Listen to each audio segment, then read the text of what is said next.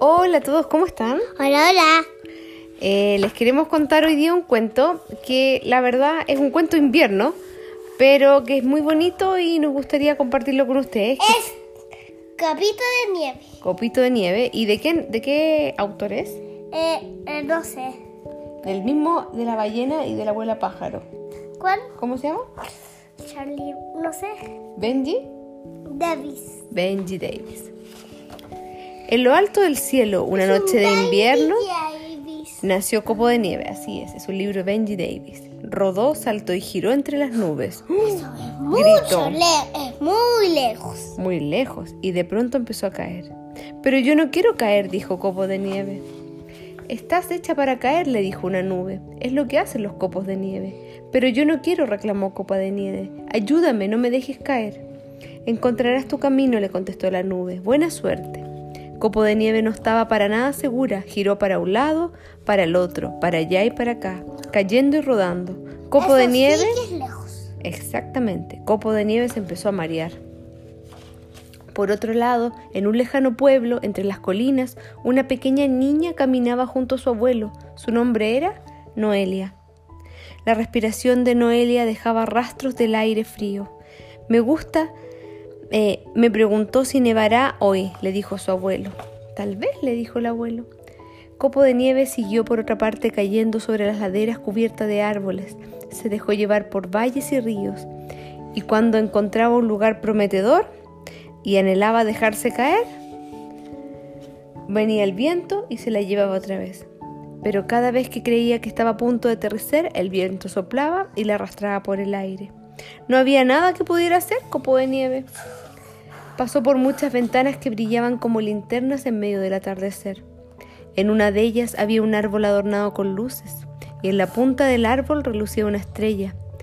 Por un momento Copo de Nieve se olvidó completamente su caída. ¡Oh! ¡Qué ganas de ser una estrella de ese árbol luminoso! pensó.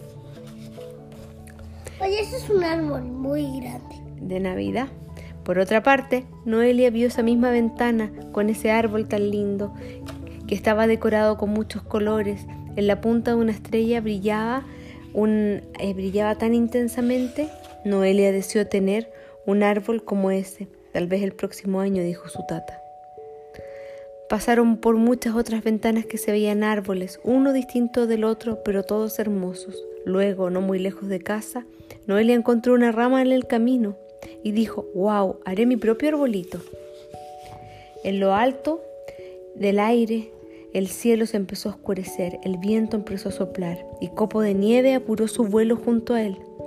Se apuró y se apuró y se preguntó si acaso encontraría un lugar donde quedarse. Entonces escuchó risas entre el viento. Había muchos copos de nieve más.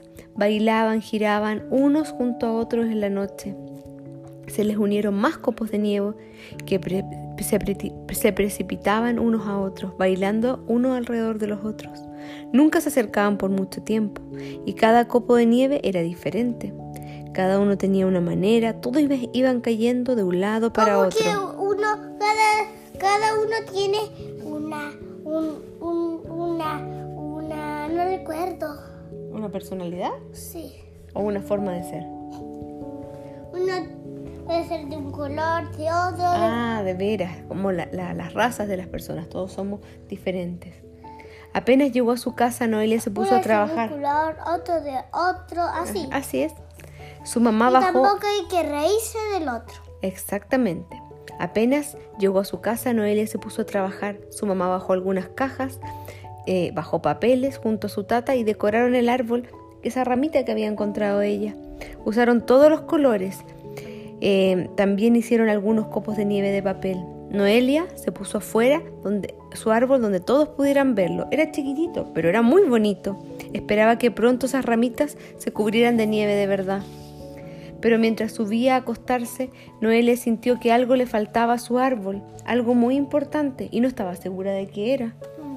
Arriba, arriba de la casa, el viento se arremolinaba, flotaba, giraba, caía. Ya casi estaba la nube encima. A la mañana siguiente, cuando el- Noelia despertó, el mundo se sentía diferente. Todo estaba más brillante, más tranquilo, más suave. Entonces, al bajarse de la cama, recordó, ¡Ah! mi arbolito, que lo había dejado en su ventana para que cayeran copitos de nieve en él de verdad. Noelia quedó sin aliento. Cada tejado, cada colina, cada árbol era ahora blanco. ¿Qué había pasado? Había nevado.